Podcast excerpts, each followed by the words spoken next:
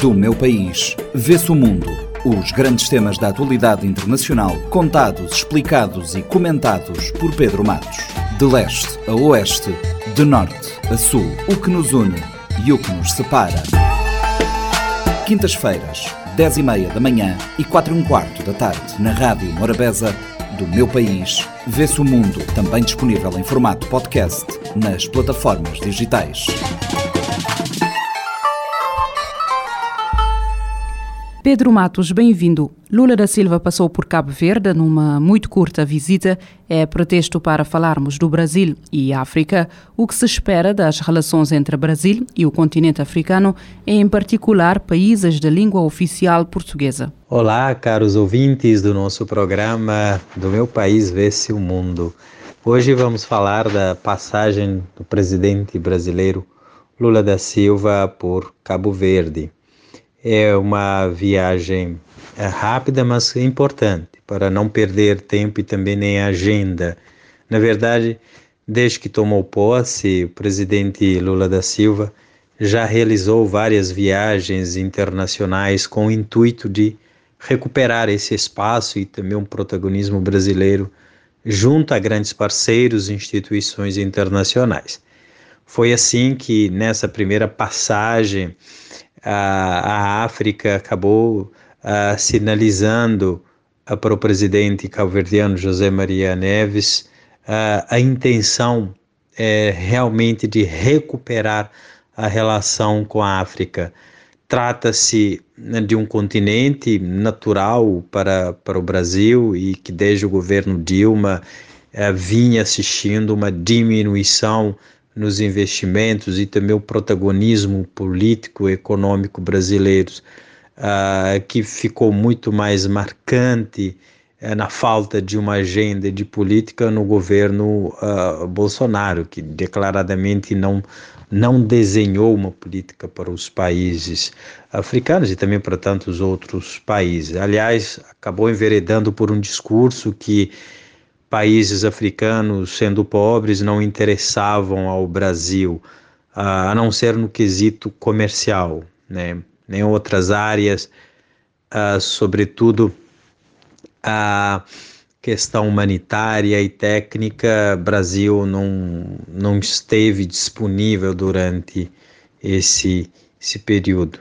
Nesse sentido, Lula tenta recuperar na sua proposta de política externa, nesse terceiro mandato, essa imagem e também um período áureo da política externa brasileira que cujos temas e formas de atuação ajudaram os países africanos a melhorarem as suas infraestruturas, diversificar o comércio, garantir vagas e bolsas de estudos ah, nas principais universidades brasileira, mas também na partilha de tecnologias importantes para a área da saúde, na agricultura e educação superior. Como é que o Brasil pode marcar a diferença e em que áreas, numa altura em que o continente é tão disputado do ponto de vista geopolítico? É, como que o Brasil pode marcar essa diferença é, em várias áreas, nas relações com os países, destacadamente na, na área de saúde, na área da educação, na área da, da agricultura. São três áreas que o, o Brasil conseguiu criar também a nível interno um conjunto de técnicas e tecnologias e recursos também é, que o tornaram uma referência a nível, a nível internacional. Na área uh, de educação, sobretudo a área técnica, o Brasil é referência ah, nos cursos de capacitação e formação técnica.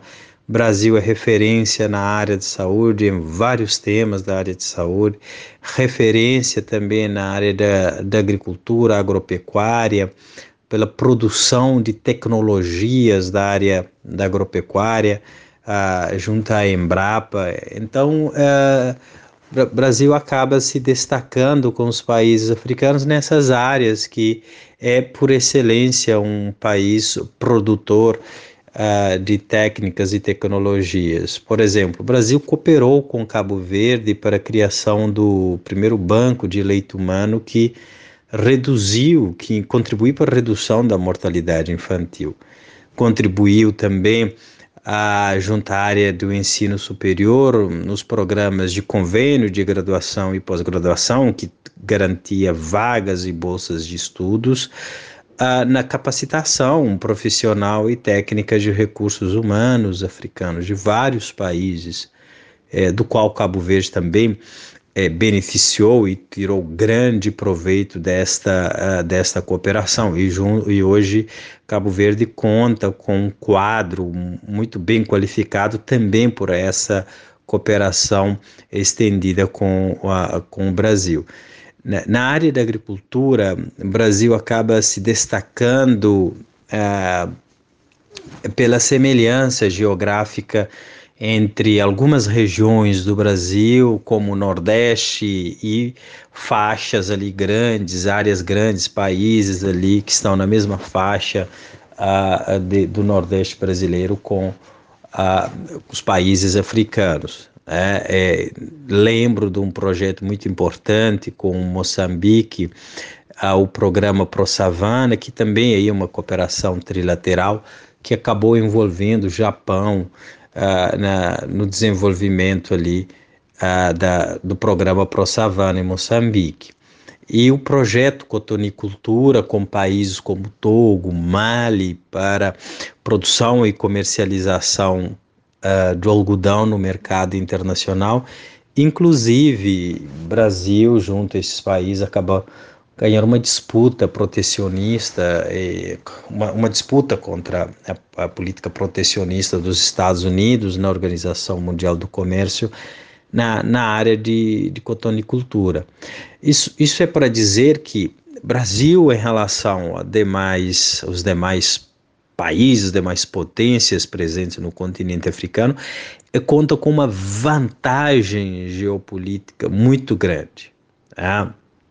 Em relação à China, aos Estados Unidos, à Rússia, países europeus de maneira geral e Índia, porque o Brasil tem um capital natural no continente africano que esses países não têm. É, não é uma questão de comparação, mas é uma questão de dotação natural. O Brasil é muito bem recebido é, em razão de, da história, da cultura, de um passado uh, colonial que acaba abarcando ali vários, uh, vários momentos, entrelaçando Brasil, países africanos de maneira direta nessa, nessa história. Então, acaba sendo muitas das vezes é, visto pelos países africanos como o irmão que deu certo, que deu certo entre aspas. Sabemos que é, o Brasil continua sendo a um grande país com condições suficientes para se destacar a nível internacional em todas as áreas, pese embora as desigualdades socioeconômicas que colocam como um dos países mais desiguais do, do mundo, mas tem toda, uh, todas essas condições e, e, essa, esse capital natural para uh, se destacar uh, no continente africano, quando a gente imagina um mosaico geopolítico incluindo essas potências. Lula passou por Cabo Verde no regresso de Bruxelas, que Brasil é este reaberto ao mundo e depois de anos de quase isolamento. É, de fato, recompor a casa é, é muito mais difícil que desarrumar a casa. É, é, Lula tem este duplo desafio no seu governo, que é um desafio concomitante. Primeiro, resolver, aliás, ao mesmo tempo, resolver os problemas a nível interno e recuperar a, a imagem do Brasil a nível internacional. E, e esses dois desafios caminham juntos. Né? É, e, e, isso visa exatamente reverter o que você acabou de dizer, esse isolamento internacional, uh, porque Brasil não é um qualquer país. Qualquer país, estou dizendo em termos da sua capacidade, em termos do seu uh, da, da imagem que o Brasil já tinha no cenário internacional. E para os países africanos, o Brasil é muito importante é, é, chamado o criador de pontes entre os principais países no sistema internacional que jogam pesado na, na questão, nas várias áreas, né? e o Brasil então consegue fazer esse movimento na ponte, na construção da ponte entre esses países fortes e os países pobres e, e, em desenvolvimento, que vão buscar uma distribuição ou vão reclamar uma redistribuição mais equitativa na ordem internacional. É, então, não é à toa que nós observamos ah, todas as vezes esses discurso do, do Lula a uma reforma na ordem internacional, porque isso também acaba satisfazendo os anseios, interesses dos países dos países africanos que almejam isso também. Então, uh, num continente como o nosso, que infelizmente não contamos com um país líder ou uma liderança política, que possa negociar e representar os interesses dos demais países africanos. É muito importante, por outro lado, eh, termos o presidente Lula e, e que vários líderes também africanos acabam confiando no próprio presidente brasileiro e na sua capacidade de integrar ali os interesses africanos nas grandes uh, agendas internacionais sobretudo na questão de mudanças climáticas, que é uma agenda que interessa ao Brasil e aos países africanos.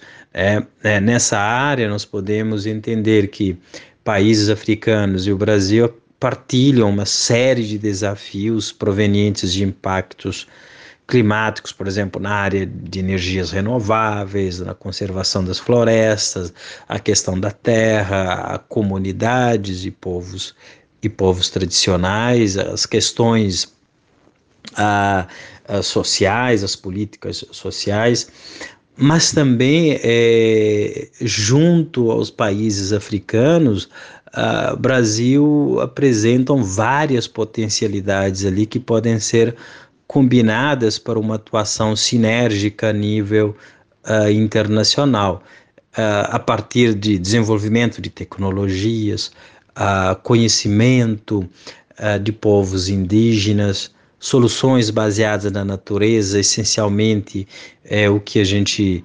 escutou e a partir dos discursos também das recomendações da COP 27.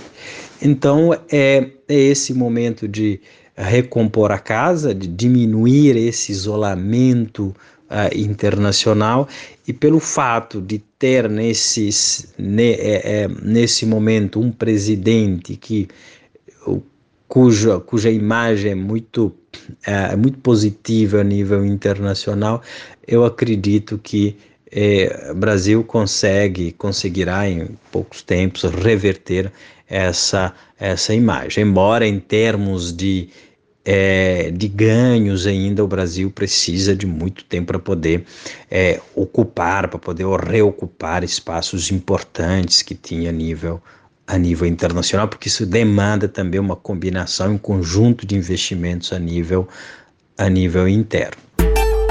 Do meu país, vê-se o mundo. Os grandes temas da atualidade internacional, contados, explicados e comentados por Pedro Matos. De leste a oeste, de norte a sul, o que nos une e o que nos separa. Quintas-feiras, 10 e meia da manhã e 4 e um quarto da tarde, na Rádio Morabeza, do meu país, vê-se o mundo, também disponível em formato podcast nas plataformas digitais. Este programa está disponível em formato podcast no Spotify e em radiomorabeza.cv.